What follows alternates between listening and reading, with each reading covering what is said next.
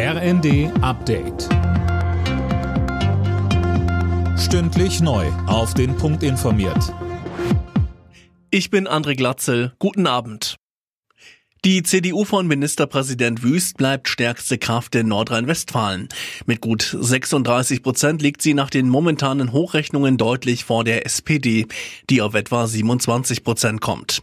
Der Haken an der Sache für Wüst, er muss sich einen neuen Koalitionspartner suchen, denn seine bisherige schwarz-gelbe Koalition hat keine Mehrheit mehr. Wüst in der ARD.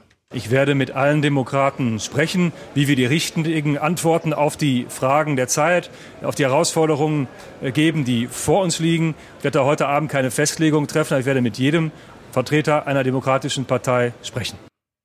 Möglicher neuer Koalitionspartner sind die Grünen, die massiv zulegen. Mit gut 18 Prozent sind sie fast dreimal so stark wie vor fünf Jahren. Aber auch die SPD will im Koalitionspoker ein Wörtchen mitreden. Parteichef Klingbeil. Schwarz-Gelb wurde abgewählt. Die Mehrheit der Menschen in Nordrhein-Westfalen will eine rot-grüne Landesregierung. Das ist immer wieder deutlich geworden in den Befragungen der letzten Wochen. Die Mehrheit der Menschen in Nordrhein-Westfalen möchte einen Politikwechsel. Die FDP bricht ein, auch die AfD verliert. Beide schaffen es aber wohl in den neuen Düsseldorfer Landtag. Nach Finnland macht nun auch Schweden den nächsten Schritt in Richtung NATO. Die regierenden schwedischen Sozialdemokraten haben für einen Beitritt gestimmt. Auch Finnland hatte die Bewerbung beschlossen. In beiden Ländern müssen noch die Parlamente die Beitrittsgesuche auf den Weg bringen.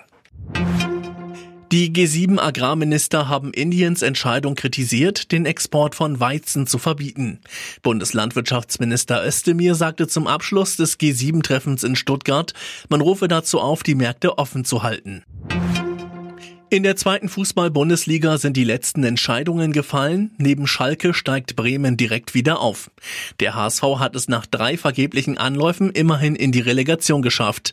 Dort ist dann die Berliner Hertha der Gegner. Alle Nachrichten auf rnd.de